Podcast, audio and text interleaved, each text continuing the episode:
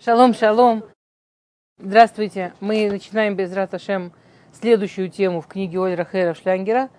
Меня зовут Эстер Фингензин, и мы продолжаем уроки по этой книге. Они, по-моему, книга очень важная, замечательная про женские мецвод, про суть женщины, про в чем вообще смысл творения женщины, и в чем смысл работы женщины. И мы идем в следующую тему. А, как вы помните, у женщины есть три мецвы, мы идем во вторую мецву, מצוות הפרשת חלה. А, про מצוות הפרשת חלה э, сказано, что, да, пророк Йехезкель говорит, что главный смысл מצוות הפרשת חלה – להניח ברכה אל ביתה, אל ביתך. Что מצוות הפרשת חלה, то, что она делает, она накладывает благословение на дом, в котором женщина живет. Смысл מצוות הפרשת חלה – это сделать так, чтобы в доме была ברכה. А, было благословение. Когда мы говорим о благословении, о каком благословении мы говорим? Мы говорим о благословении Всевышнего. Во-первых, мы говорим о физическом благословении, духовном благословении. Мы говорим в первую очередь тоже о физическом благословении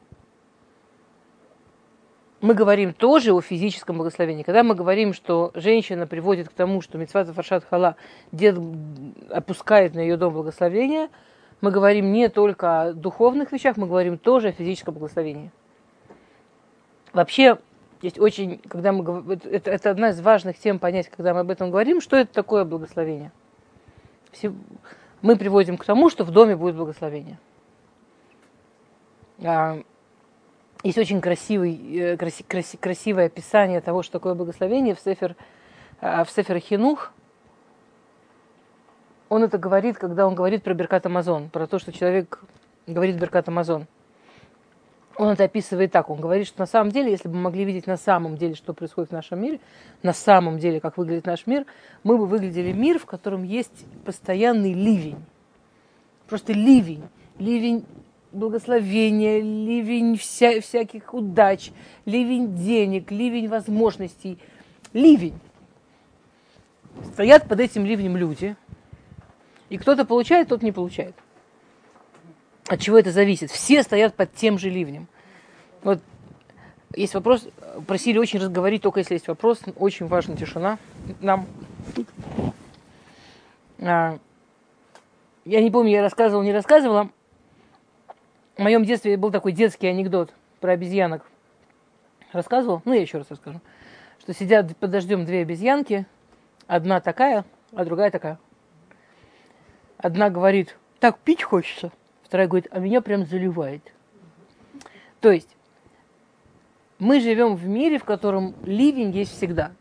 И разница только в том, какая я обезьянка. Разница в том, что я сижу вот такая вся и мне всего не хватает. Или я такая вся стою с какими-то прям чем-то таким, куда дождю налиться. Прям вот куда этому дождю налиться. То есть, на самом деле, когда мы говорим о теме благословения, когда мы говорим о том, чтобы в нашу жизнь пришли деньги, удача, там, ну, не знаю, всякие-всякие вещи, то, что называется благословение, все, что касается благословения, Речь идет о том, чтобы сделать себя тем самым сосудом, куда это благословение может попасть. Нас убьют.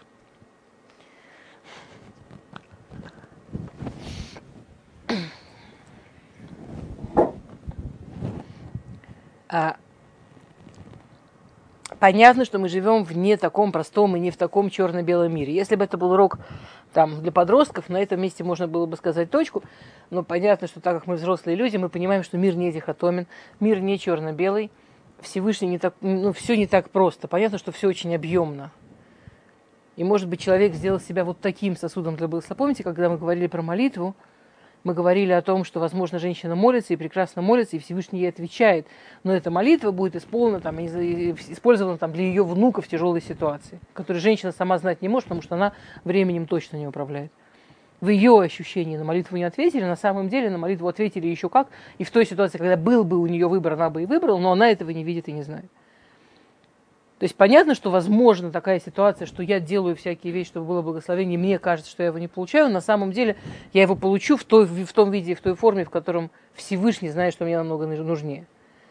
То есть невозможно сказать, что всегда прямо это будет прям вот так. О, отделила халу, тысяча шекелей. Еще отделила халу, десять тысяч шекелей. Ну, понятно, это работает в какой-то другой форме, немножко более сложной, немножко более полной. Тем не менее, то есть то, что нам говорит первая строчка, да, то, что то, что мы объясняем пророка Хискеля, что женщина, когда отделяет халу, она маниха браха бабайт, она наполняет дом благословением, открывает, делает из своего дома, вот тот, она вот этот, знаете, бывают же разные сосудики, да, стаканчик, кастрюлька. Женщина, которая отделяет халу, она из своего дома вот из всего своего дома делает сосуд для благословения. Из всего дома, из всех домашних и так далее. Да. Вопрос. Ура.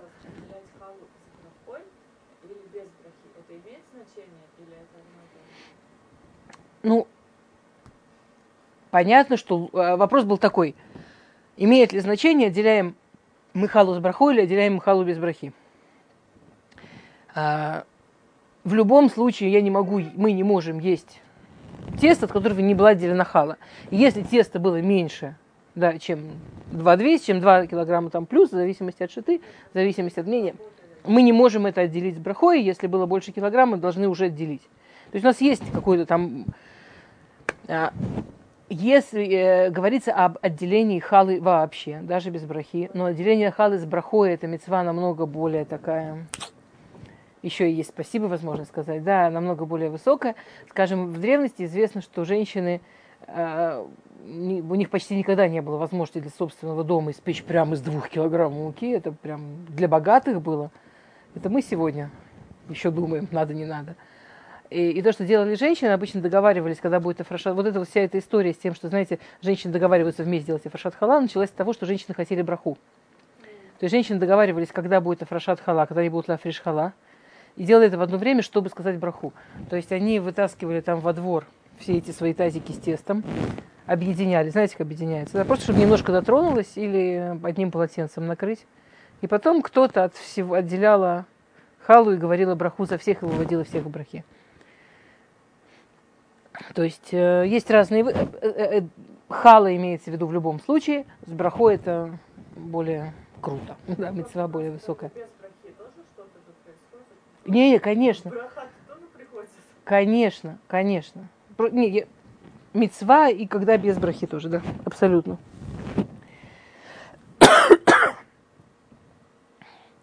Мецват хала и афрашал афраша легавоа, шеуса иша, бетох мизгерет авдута шабабайт. Мецва, хал, мецва, это мецва, отделять халу, это отделить что-то ввысь. Кому мы халу отделяем? Всевышнему. Мы делаем подарок Всевышнему. Мы делаем что-то вот прямо для Всевышнего. Он нам дал все это, а кусочек мы для него. Мы делаем что-то для Всевышнего. Афрашала Гавоа. Мы делаем что-то в, в высоту. То есть это некая, некая очень высокая работа, которую женщина делает внутри, из, изнутри, из самого-самого внутри быта, из самого-самого сердце домашней работы. А, то есть он рисует такую картинку. Знаете, я преподаю Шатхали во многих местах. И Эшетхаль, она от Алиф до там описывает всякие способности женщины, всякие возможности женщины, как женщина справляется с разными вещами. Одна из вещей, которые она описывает, есть, есть такой посук Хавца бы озматне что женщина поясывается силой. Очень неженственный посук. Хавца бы оз... Хагра, слиха, спасибо. Х... Спасибо большое. Хагра бы оз матнея, вета амадзротея. Она поясала с, оз, с такой с мощью свои бедра, и она то амадзротея, и она прям так напрягла свои мышцы. То есть прям картинка, не знаю, такого, ну не жен, очень мускульная картинка такая, совсем не женственная. Вот. И это как одна, одна из больших способностей женщины.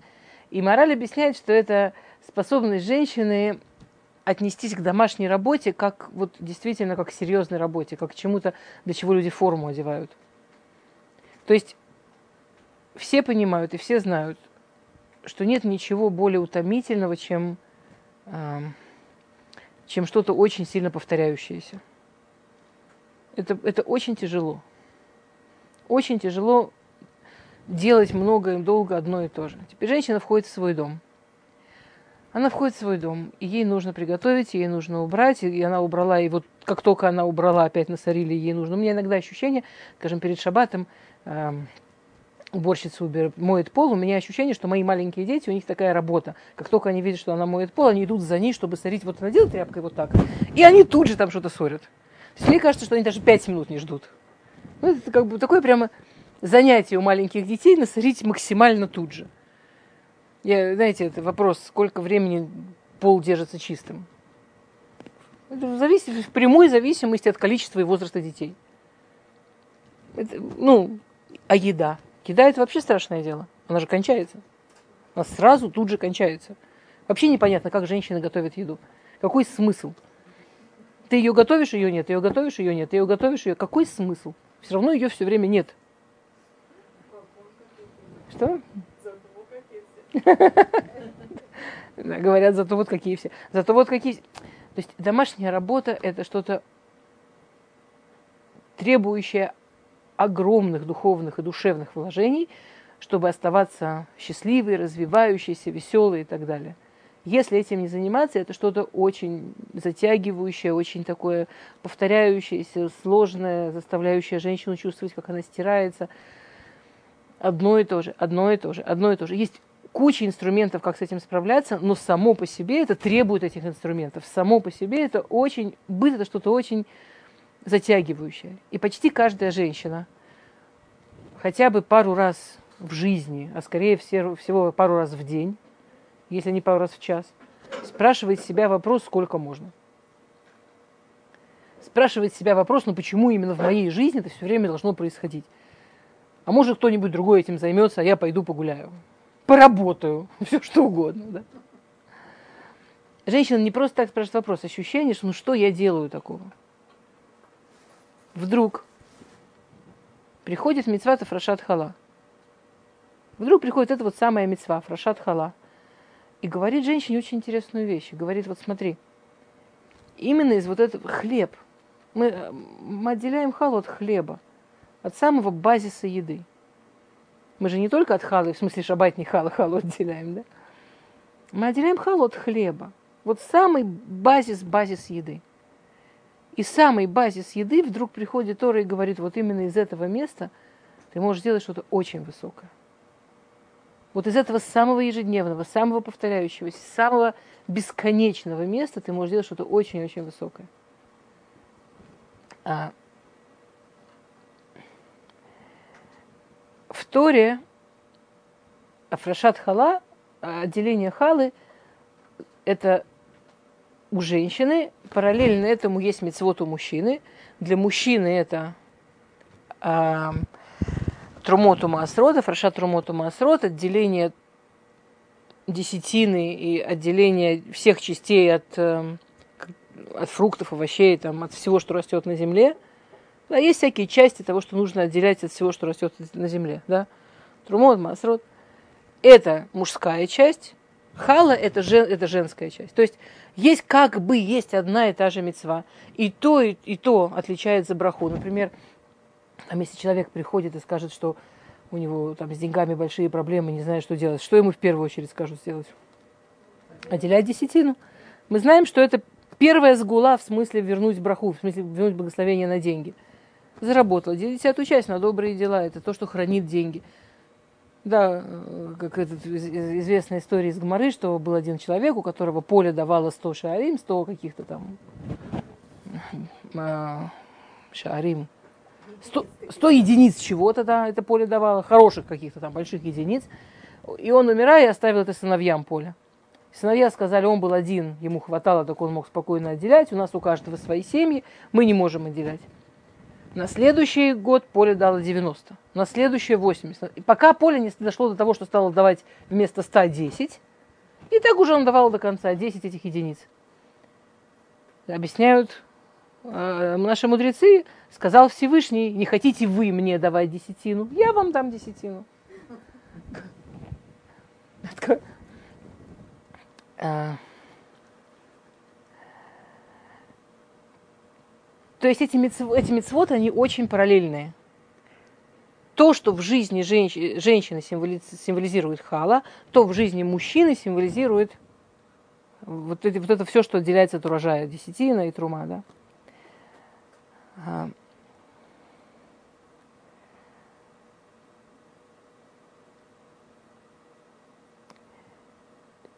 Трумот вемаасрот, махридот это имуна беяд ашем башгаха.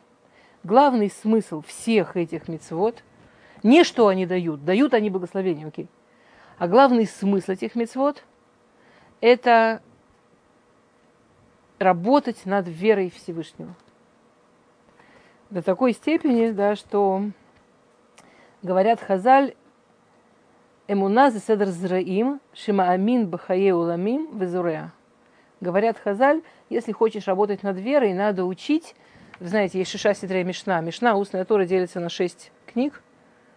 Одна из них называется Седр Зраим. Это книга, которая говорит про всякие законы, связанные с сельским хозяйством. Говорят наши мудрецы, если хочешь работать над верой, учи про сельское хозяйство. Потому что только очень верующий человек будет сеять зерна. Почему? Почему только очень верующий человек пойдет сеять зерна? На самом деле, если мы подумаем чисто статистически, да,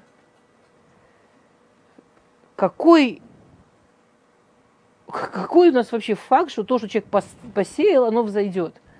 Дожди, червяки, э, там, не знаю, заболел, не поухаживал вовремя, слишком жаркое солнце. Вы представляете, сколько всего может случиться вот с этими вот зернами, чтобы они выросли, чтобы из них еще урожай получился? И человек ничего не может с этим сделать. И человек оказывается в ситуации, ну, на что ты реально можешь влиять. Скажем, в наше время, я не знаю, они там э, запускают вертолетики, чтобы вертолетики в засуху какую-то водичку поливали. И все это очень мило, пока есть вообще водичка наливать вертолетики. Будет засуха-засуха, не будет водички для вертолетиков. И засуха разная. Там в наше время мы химию делаем, чтобы от этих червячков. Но все равно все знают, какой процент эта химия не помогает, а наоборот, эта химия, она еще и больше убивает, чем червячки бы убили. То есть получается, что человек, который сеет, он потрясающий религиозный человек. Он просто, его вера в Бога – это что-то потрясающее. Как ты не боишься? На что ты рассчитываешь? Чисто статистически, на что ты рассчитываешь? В принципе невозможно сеять землю и, ну, и нужно молиться, чтобы погода, чтобы, чтобы, чтобы получилось. То есть есть какие-то вещи, которые человек, ну как бы это сказать, сейчас я не очень красиво скажу, в которых нетрудно быть религиозным. Это вещи, которые очевидно от меня не зависят. Есть вещи, которые очевидно от меня не зависят, и в них нетрудно верить. Ну, понятно, что я с этим ничего не могу сделать. Ну, понятно. Например, а, человек начинает какой-то проект. И у него есть... Э, он часть проекта, есть начальство, есть подчиненный, есть э, то, что происходит в мире, есть, куча-куча вещей, которые от него не зависят. Он честно делает свою работу. Если ему очень важно, что проект этот получился, молиться. Что он может сделать? Он не может поменять весь мир. Недавно кто-то рассказывал, что они сделали огромный-огромный проект для какой-то страны, там, что они хотели какой-то товар продавать в стране новый. Какой взяли какую-то страну и хотели там продавать какой-то новый товар. И, и они потратили сумасшедшие деньги, два года работы, чтобы сделать рекламную кампанию для этого товара. К моменту, что они закончили, в этой стране абсолютно поменялось там правительство, экономика, условия, этот товар стал абсолютно нерелевантен вообще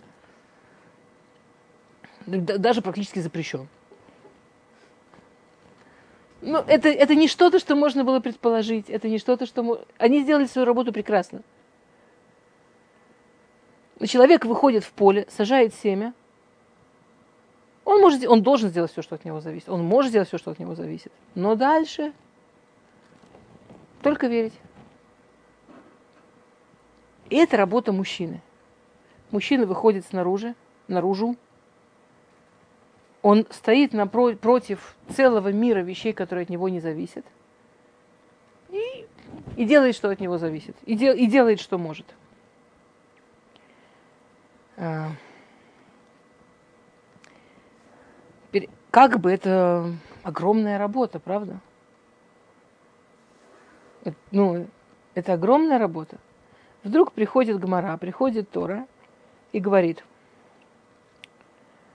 а, в конечном итоге בעוון חלה אין ברכה במכונס בבית.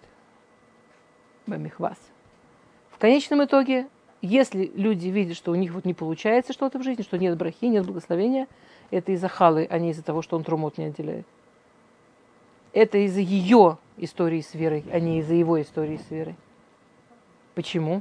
Ну, мы это вообще не берем как обвинение, вы понимаете. Мы, мы исследуем, как мир работает, как женщина работает, как мужчина работает. Мы вообще не... А...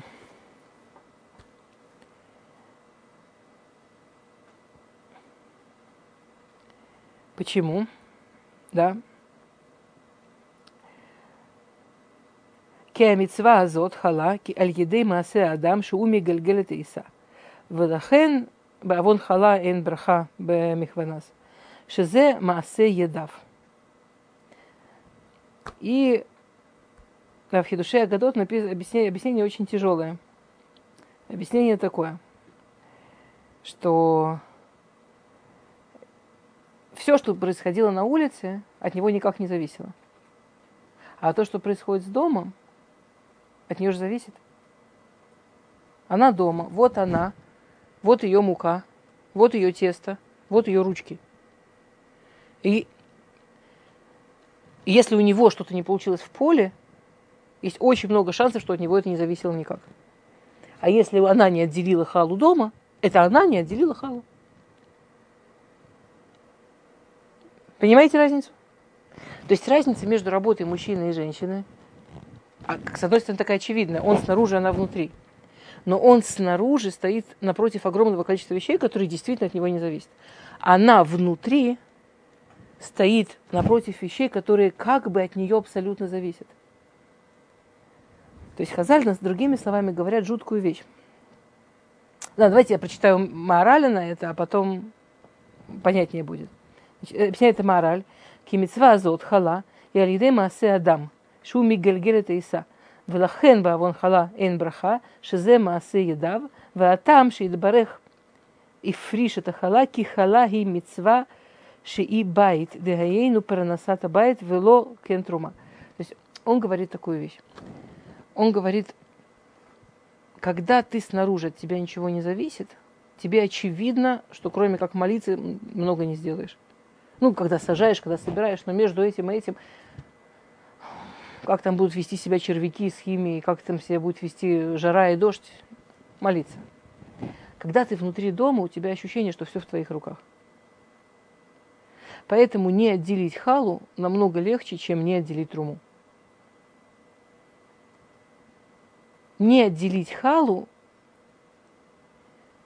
намного легче, чем не отделить труму. Скажите, пожалуйста, а, ребенок – Посадили семечку.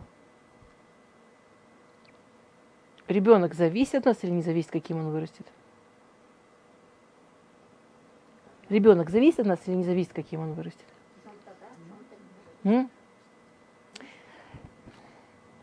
Мицвата Фрашат Хала говорит страшную вещь.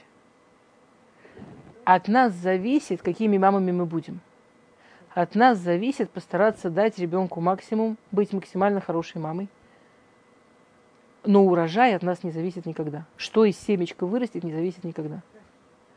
По-честному, если бы мы на самом деле представляли все, что ждет на пути от момента зачатия, чтобы этот ребенок родился, родился целеньким, здоровеньким, нормальненьким, чтобы он рос, чтобы он вообще выжил, вырос.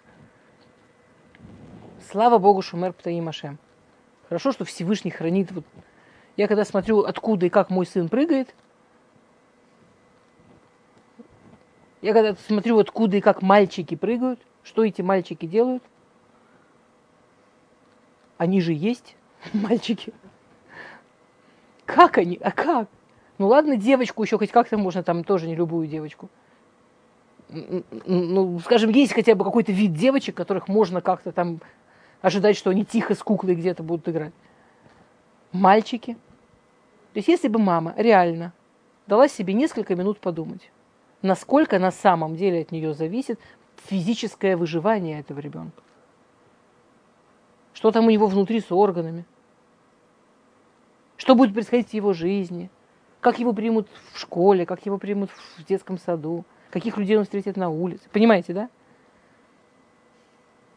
Чтобы вдруг мама вообще впуталась вот в эту совершенно от нее независящую на огромный-огромный процент, в результате вообще от нее независящую историю с воспитанием ребенка. Вы понимаете, что это то же самое, как сажать зерна, чтобы вырос хлеб? Он может сделать максимум от себя, но что там будет снаружи, только вера. Мы можем сделать максимум, что зависит от нас. Какой будет результат, только вера. Какой человек вырастет, вырастет, не вырастет, что с ним будет. Только молиться во всем. Но на улице это очевидно. Снаружи это очевидно. Я еду на машине, мне очевидно, что как бы я ни старалась нормально вести машину, я не знаю, кто будет ехать навстречу ко мне. От меня это не зависит никак, только молиться. Внутри дома это не очевидно. Мы так стараемся их воспитывать, нам кажется, что от нас что-то зависит. Есть чудесная история коротенькая про эм, Рава Арилеб, что, знаете, он, он, умер 104 года. Незадолго до смерти э, рядом с ним врач его лечащий сказал его родственникам, что Арав Хайбенес. Рав живет чудом. 104 года он был в очень разумном состоянии, в очень таком, на что Рав к нему повернулся и сказал, ты тоже. Про детей мы только говорим. Мы про себя в чем-то можем быть уверены. Мы про себя понимаем, насколько мы живем чудом.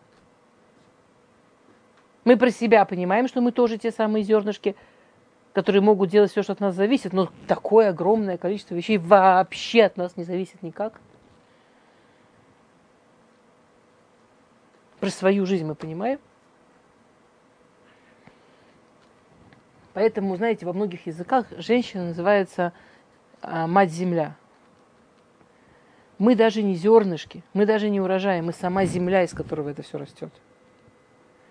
И с одной стороны, это огромная сила и огромные возможности. С другой стороны, это очень большая ашлая, как сказать, это очень большой оптический обман. У нас есть огромный, у женщин намного больше, чем у мужчин, есть оптический обман про то, что от меня зависит – то есть на языке халы, надо ли халу отделять. То, что нужно десятину отделять, понятно. Ну, там столько всего от меня не зависит. Уволят с работы, не уволят с работы, что я с этим сделать могу? Ну, я, я, я, я работаю как могу, а у них сокращение.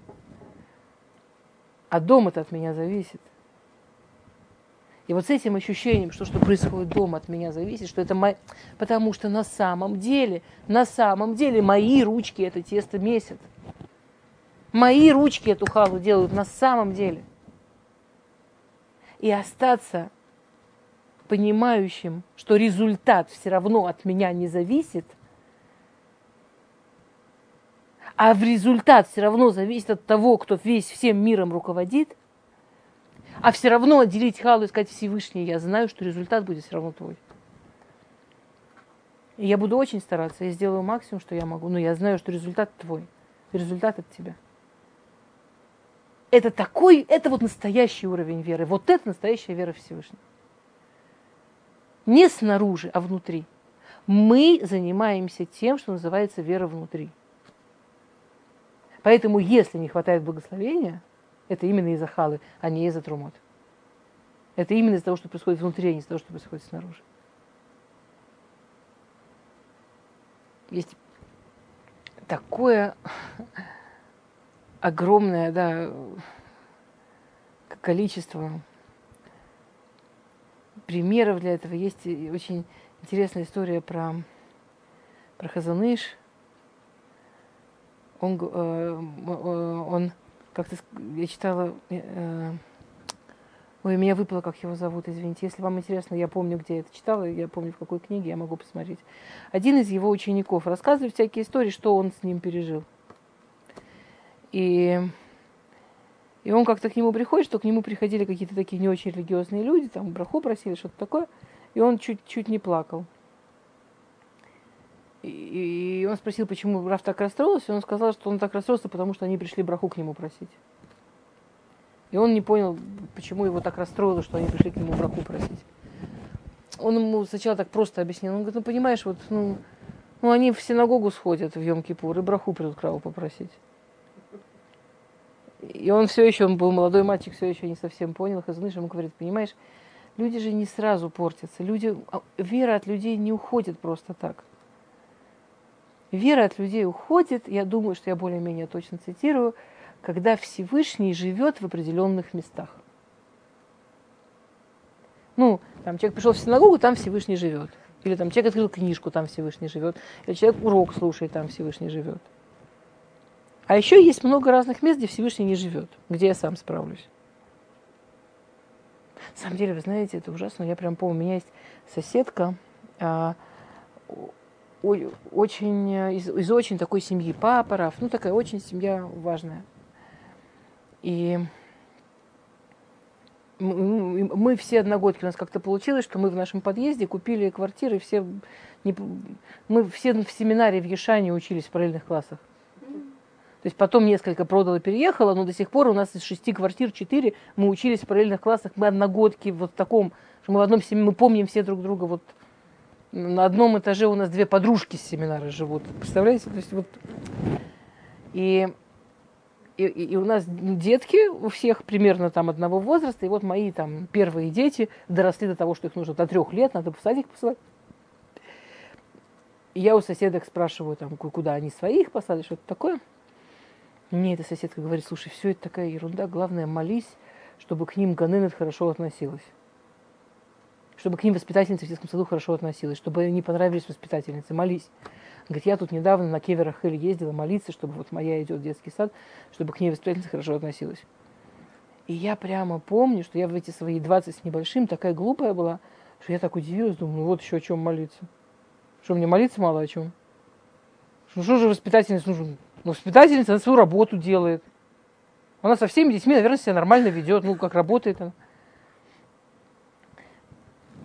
есть вот эти вот вещи, которые, может быть, там от уровня мозгов или от уровня...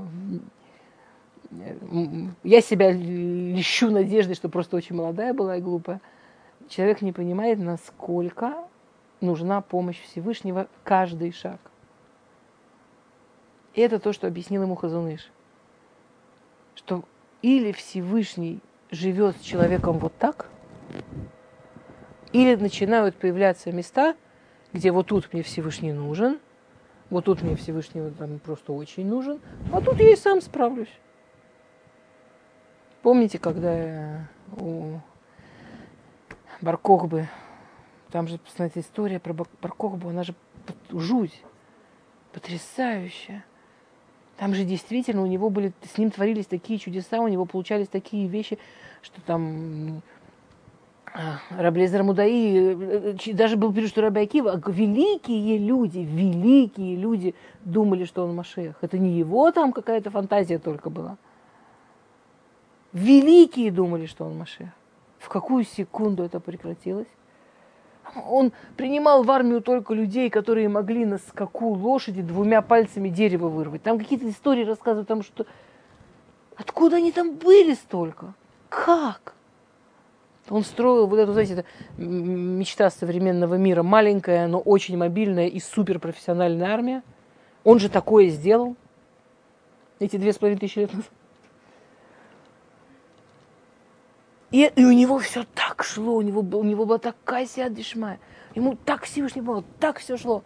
Пока в какую-то секунду он, там был какой-то разговор, да, про то, как Всевышний помогает, и вдруг он говорит, мне главное, чтобы он мне не мешал, а дальше я справлюсь. Это очень смешно. Но я хочу вам сказать, что когда я внутри удивилась, что соседка мне сказала, что надо молиться, чтобы мои дети понравились воспитательнице, это то же самое. Ну, типа, у меня такие очаровательные дети, что там молиться?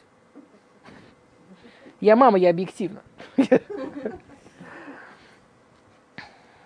Ну, не дай бог, чтобы не было какой-то, не дай бог, там, чтобы Всевышний не, испытаний не посылал. Что там прям уж молиться? На самом деле, это жутко слушается, когда слышится про Баркову. Но, но очень прикольно засечь себя, где у меня те места, что мне кажется, что не нужно молиться.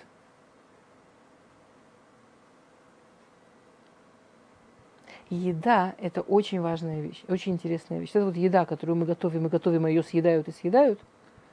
Если мы подумаем, да, все еврейские праздники, есть такой анекдот, да, как вы, что такое еврейский праздник, немножко антисемитский анекдот, что такое еврейский праздник, нас хотели уничтожить, мы победили, давайте поедим. Вот это вот не анекдот. А? Это не анекдот. Если мы посмотрим на еврейские праздники – давайте поедим центральное место. Давайте поедим очень часто суть и есть мецва. В чем заключается мецва в Пейсах? Мы едим мацу. В чем заключается единственный там редкий обычай в Рошана? Мы едим симоним. В Песах маца это вообще дора это. Причем интересно, что Всевышний сегодня нам не дает делать курбанот, но мацу дает. То есть в Мацее что-то такое, что даже забрав у нас какие-то другие части митцвы, эту Всевышний нам оставляет. И Рафпинкус говорит, чтобы понять это, нужно понять, что, если, что, что Всевышний на еде завязал жизнь человека. А? Шаббат столько шаббат все, столько мецвод, связанных с едой. И это не потому, что мы обжоры или что-то такое. Рафинкус говорит, еда равняется жизнь. Еда очень отличается, скажем, от воды. Ну, нам, чтобы жить, нужно тоже пить, да? И нам нужно спать. Со сном у нас вообще мало вариантов, как рассветить это событие. Ну, можем постараться, там, не знаю, помедитировать, но если нормально устаешь, у тебя мало вариантов. Дай бог шмана, хочу спеть сказать. С водой вариант, ну, надо пить воду. Очень важно пить воду. Очень важно пить достаточно воды. Ну, вы понимаете, да? А и вдруг еда. И с одной стороны, женщина может сказать, Господи, вот если посчитать, какой процент моей жизни уходит на готовку, а? А с другой стороны, Рафпинкус говорит, очень важно понимать, что еда равняется жизнь. Всевышний вложил возможность жизни в еду. И еду Всевышний сделал так, чтобы эта жизнь, чтобы сама эта символическая жизнь, она несла в себе показатель, как он нас любит. То есть, вот я мама, я стою у плиты, и у меня есть возможность, мне Всевышний дает вообще в каждую тарелку салата положить разные цвета и разные вкусы. Могли, мог же Всевышний нас так создать, что еда будет как вода? Или вообще через вену? Влади, космонавты в космосе. Как что-нибудь такое безвкусное, а чего? Правильно рассчитать по калориям, по витаминам. Какая проблема? И таблетками. А? И что? Какая проблема? Не, не, ну хорошо. Всевышний считает, что мы должны быть связаны там с какой-то зарядкой энергетической, витаминной и так далее. Что? Через вену. Что? Ну почему? Перед уколом. Это я не знаю.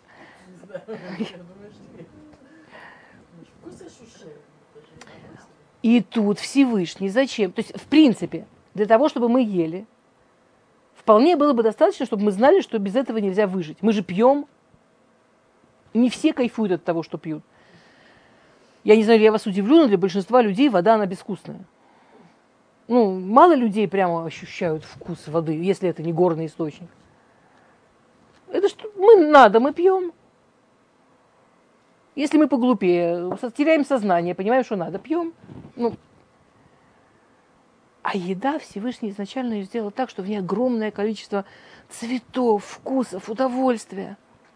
Говорит Равпинкус – Всевышний говорит через еду очень интересную идею. Я тебя люблю. И мне важно, чтобы ты чувствовал, извините, как я тебя люблю постоянно. На завтрак, обед и ужин. А еще в перекусах.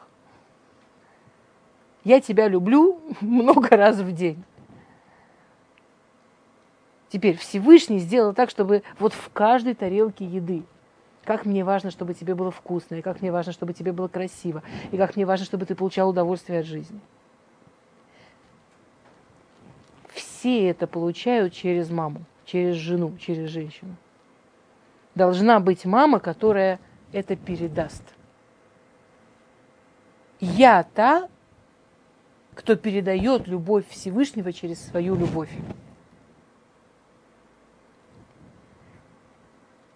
Я могу даже вот такую важную вещь взять и просто готовить еду.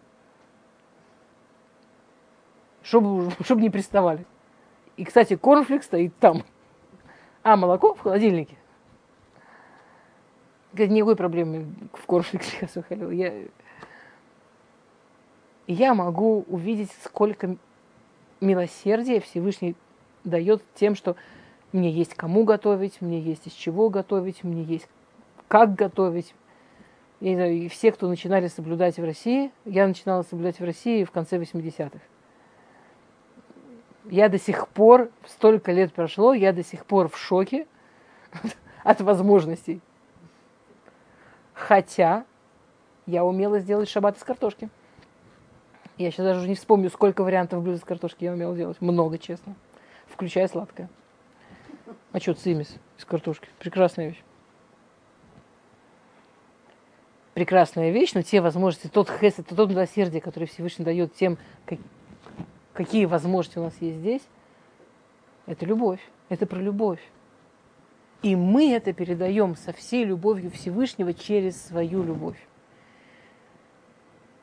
И от этого мы не только берем любовь Всевышнего и передаем ее своим домашним, передаем своим близким мы еще берем и отделяем халу и говорим Всевышний, вот тебе наша любовь.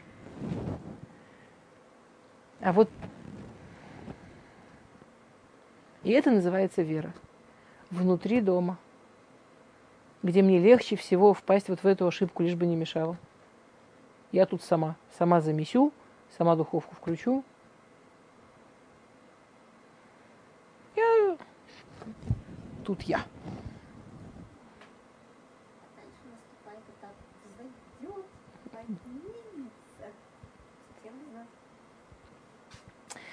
Тут замечательно сказали, а дальше наступает этап, взойдет ли, поднимется ли. хорошо поднимется. Хорошо ли поднимется. Со всем уважением, скажите, пожалуйста, когда у вас последний раз не поднималось тесто? Бывает?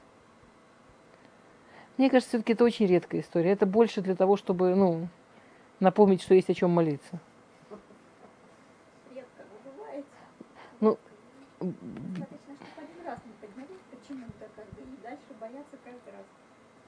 Я не спорю, что это может быть. Потом, вы понимаете, даже хорошо, по-честному, ну не взошло. Ну будут питы. Ну не взошло. У нас один раз в России еще был такой шаббат, ну опять, вы понимаете, 80-е конец, ну ничего нет, надо делать шаббат, и мы как-то с девочками, э, родители одной из моих подруг получили квартиру, еще они там не жили, ее, она еще в ремонте была из-за того, что она была в ремонте, там еще люди не жили, нам ее отдали делать шаббат. И это было большое счастье, потому что делать шаббат с несоблюдающими родителями, это такое отдельно. Понимаете, там же не было огромные квартиры, где где-то там родители не, не соблюдают, скажем. Ну, там две комнаты, сколько там было? В одной комнате, ну, понимаю, в общем, это было все очень непросто. А тут бах, квартира прям там шаббат сделать. Это было на самой окраине Москвы, туда ни метро, ничего не ходило, это было вообще, это в Москве смешно сказать, на юго-западе. Сегодня Юго-Запад это такой шикарный район совершенно. А тогда это было вообще дикая, дикая, дикая окраина, прям почти дикий запад, что-то там вообще там. И, и у нас было прям распределено, кто что должен достать. И вот одна из девочек должна была достать муку, чтобы мы могли сделать халы, чтобы можно было, собственно, вот. И, в общем, ей это очень трудно пошло, но в итоге она где-то там достала полкило этой муки, но она ввалилась домой за полчаса до шабата. И мы развели вот это как-то с чем-то, эту муку, засунули в духовку, включили духовку и в последнюю секунду выключили духовку. И сегодня я знаю, что то, что у нас получилось, это просто питы. У нас получились классные лепешки. Она была прекрасна на браху, прекрасно просто. Были совершенно нормальные целые лепешки. И я это к чему? Видеть Всевышнего, не обманываясь тем, что я управляю жизнью, во-первых, это настоящая вера. Во-вторых, это сложно. В-третьих, это на самом деле огромное спасение. Потому что пройдет немножко времени, и женщина, да, сталкивается с тем, что как бы она ни старалась, за результаты она не отвечает. И результаты не только от Всевышнего. И это зернышко, которое росло у нее в животе, как бы она ни старалась быть идеальной мамой, может вырасти совершенно по-разному. Намного лучше, чем она ожидала. Не намного лучше, чем она ожидала. Иначе, чем она ожидала. И ее жизнь может сложиться по-разному, ее здоровье может сложиться по-разному. Мы отвечаем за то, что мы делаем, а результат только в руках Всевышнего. Если мы это понимаем только в вещах, которые происходят снаружи, жить очень страшно, очень больно и, и очень тяжело. И вот там проверяется вера. И там проверяется вера. Когда происходит, знаете, вот это вот, почему именно мне, почему со мной, как же так, я же так старалась. Я, да, ты получила от Всевышнего эту жизнь, ты получила вот эти возможности, получила очень много любви по дороге. И ты не получила тот результат, который хотела. Может быть, ты его не получила сегодня, может быть, ты его получишь завтра. Может быть, не получишь. Результат от Всевышнего. Очень ценная вещь подумать каждый раз, когда отделяем халу. А, давайте посмотрим, как это написано. Ашгахат Ашем Басаде Глуяй. Участие Всевышнего в том, что происходит на поле, снаружи, это очевидно. Ифтах Ашем Леха, это Уцро Хатов, это Шамаем Латет Матар Цехабе и то, Уливарех это Коль Масейдеха. Открывает тебе Всевышний его а, его богатство, открывает тебе небеса, чтобы из них шел правильный дождь. Ну, понятно, слишком много дождя тоже все затопит, ничего хорошего не получится. Дает тебе благословение, чтобы выросло то, что ты делала. А. Да, и, и, и вот это то, что мы уже сегодня говорили, и это то, о чем говорят наши мудрецы, чтобы верить, учись про земледелие. Мамин Бахаюламим Зурея. Только тот, кто верит в Всевышнего, он может сажать семена в самом широком смысле этого слова, не только, да. А вот эта дома махрихает имуна. Получается, что работа на земле, она практически вынуждает человека верить. Велахен и Михаевит Беафраша Трумоту Масрот Ладона Арец. И там очень естественно, что произойдет некое деление того, что он сделал господину земли, который принимал у него такое прям живое участие во всем, что происходило. А валябайт недмела Адам Киршуто. Но дом чувствуется человеком как что-то, что находится в моем распоряжении. Уамако мушаво, вы ушу лет бешелот. Человеку кажется, что я же тут живу, я тут всем управляю, это все мое. Убезети кен Амазон анаса тахат еды Адам бавейто, нихшав бейней – кикоах энуши шеэйн бами макор ильон. Человек ест еду, которую он ощущает что-то, что он сам сделал. Это не имеет никакого отношения к Всевышнему. Я варила этот суп. Я. Альзе бами цвав рашат хала леонех брахайт бейтеха. Брахай макор ильона шуфея бедава.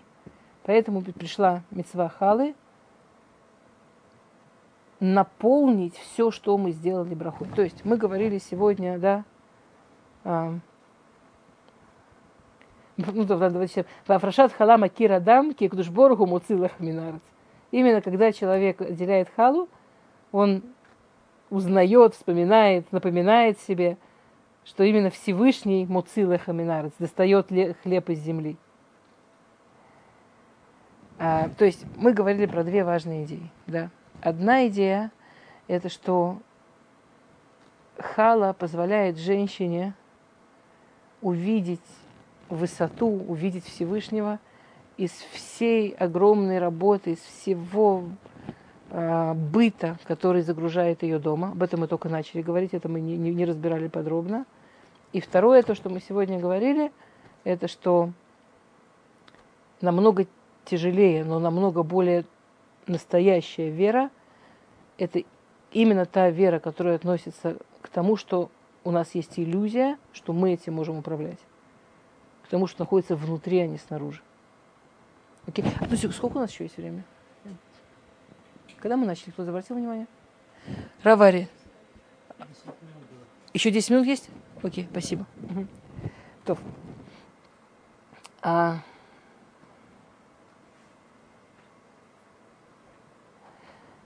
Окей.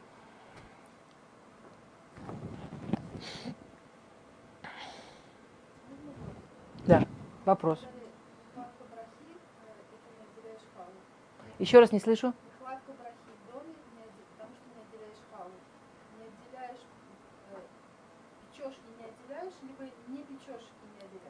Нет, понятно, что, что э, вопрос был такой. Э, нехватка благословения в доме, если не отделяешь халу, это значит, что вообще просто не отделяешь. Не нужно было, не пекла ничего. Ну вот не отделяешь и не будет брахи. Или в смысле, что когда должна отделять, там пекла, было тесто и не отделяешь. Да? Понятно, что если Понятно, что если, скажем, не знаю, человек ничего не заработал, он не должен отделять десятину. Понятно, что если женщина ничего не пекла, ей нечего отделять халу. По-простому здесь говорится именно о том, что должна была и не отделила. А с этим можно играть, да. С одной стороны, если это такая большая сгула, если это такая большая волшебная штука, что для того, чтобы принести благословение в дом, было бы совершенно замечательно ее отделить, то, может быть, стоит, есть Шурхана Рух, такой мой любимый кусочек у Хофицхайма в Мишнебруре. Он там чудно так говорит, он говорит, Ешнан нашин музарот, шекунот халот бы мафиот, вейнан суткот сто лет назад Хофицхайм сказал в Мишне это есть такие странные женщины, которые покупают хлеб в пекарнях. Они не правы. Он-то не говорил, они не правы, в смысле, что там не кошерно, не дай бог. Он-то не говорил, они не правы, в смысле, что там невкусно. Он говорил, они не правы, в смысле, он это говорил именно, когда он говорит про халу. Он говорил, они не правы, в смысле, они теряют такую, вообще такой шанс, они теряют такую мецву. Не в смысле нельзя покупать. Можно. Но, но в смысле, йоу, есть такая возможность. Жалко терять. Понятно, что всегда нужно держать руку на своем пульсе, и понятно, что если женщина чувствует, что у нее нет сил, или она нездорова, или у нее там, может быть, понятно, да. Это вообще отдельная тема, не столько с отделением халы, да, это со всем приготовлением хлеба, со всем приготовлением теста. Так как, например, вы знаете, да, что когда мы, вы знаете, мы сейчас разбираем три главные мецвы женщины. Сейчас мы разбираем вот Фашат Хала, одна из трех главных мецвод женщин. То есть, когда женщина делает какую-то очень большую мецву, это, это рацион, это момент желания Всевышнего, и можно не только это делать, но можно еще молиться и просить о, всем, о, чем, о чем угодно, да, и так, например, есть такое понятие визарей мецва, что мецва это не только в момент, например, в хале, мецва не только в момент, что отделяешь халу, а все, что делаешь, чтобы можно было отделить халу, это все мецва. То есть молиться можно начинать, скажем, во всяком случае, все время, что месишь тесто, это сто процентов уже это рацион, это уже сто процентов такой момент, а, что Всевышний принимает молитвы, и можно... У меня есть дочки, у нас всегда наоборот была проблема, особенно когда старшие еще были дома, еще там замуж не все такое. У нас наоборот была проблема, что у нас никогда не хватало это бедное тесто. Ну, пока каждая попросит все, что надо. То есть у нас не было проблемы, кто замесит тесто или как оно уже замесится. У нас можно было, у нас было жесткое правило, месить тесто можно, пока не кончились просьбы. Как только все попросила, двигайся. У нас прям была та проблема, что это так Барух Хашем, знаете, оно там постоит полчаса, можно еще помесить. То есть можно еще как-то. Это, ну, это очень такой, это возможность. Вся, вся эта история с этими тремя митцвот, это очень большая возможность приближения к Всевышнему. И чем лучше понимаешь, как это работает, из каких сторон это приближение, тем, конечно, это, наверное, легче и прикольнее получается. Если замесить тесто в миксере? А если замесить тесто в миксере, наверное, ну классно замесится. Ну, будете молиться, когда будете халу отделять или еще немножко по- по- помесите. М. У меня тоже есть эта машина, мне просто никак не хватает, никак не, ни- ни- ни- никак не наступает такой момент в жизни, что я готова отдать машине эту возможность помесить тесто. Но у меня тоже стоит, эта машина, месить халу. Говорят, что когда ты плетешь халу и печется она тоже, это то же самое надо Да, да, да, все время. Вот все время, что мы занимаемся. Ну, это не только хала на шаббат, вообще. На самом деле это то же самое. Все время, что мы занимаемся едой. Все время, что мы занимаемся вот этими своими женскими вещами, вот этими особенно все, что касается еды, сколько мы можем вложить, сколько мы можем намолиться, сколько мы можем. Я вам рассказывала историю про сефардскую рабанит? Да, такая чудная история. расскажите. А? Да, да, да. Что к ней подошла, я слышала, как сефардская рабанита так к ней подходит женщина и спрашивает, что вот у меня, там, не дай бог никому, сын э, совсем оставил Тору, и он э, там вообще ездит в разные места, ничего не хочет, меня не слышит, невозможно с ним об этом говорить совершенно. И она ей говорит, э, он твою еду ест? Она говорит, да, он мою еду любит. Она говорит, ты ему ничего не говори, но когда будешь готовить ему еду, молись. Он будет есть твои, э, то, что ты хочешь ему сказать.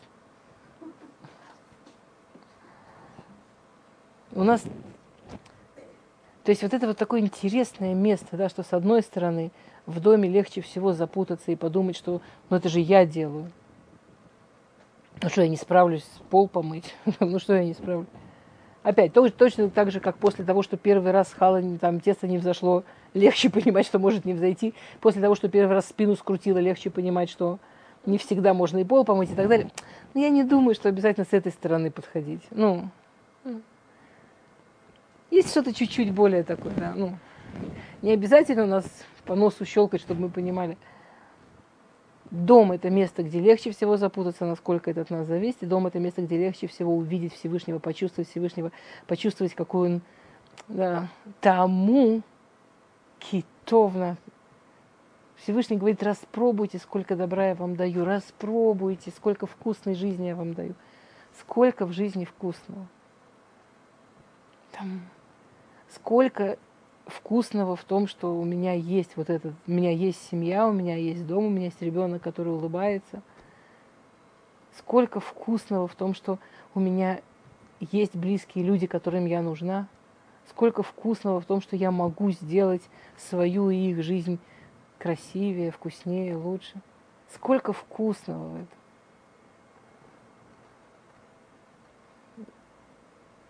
Окей, ладно, в следующий раз продолжим.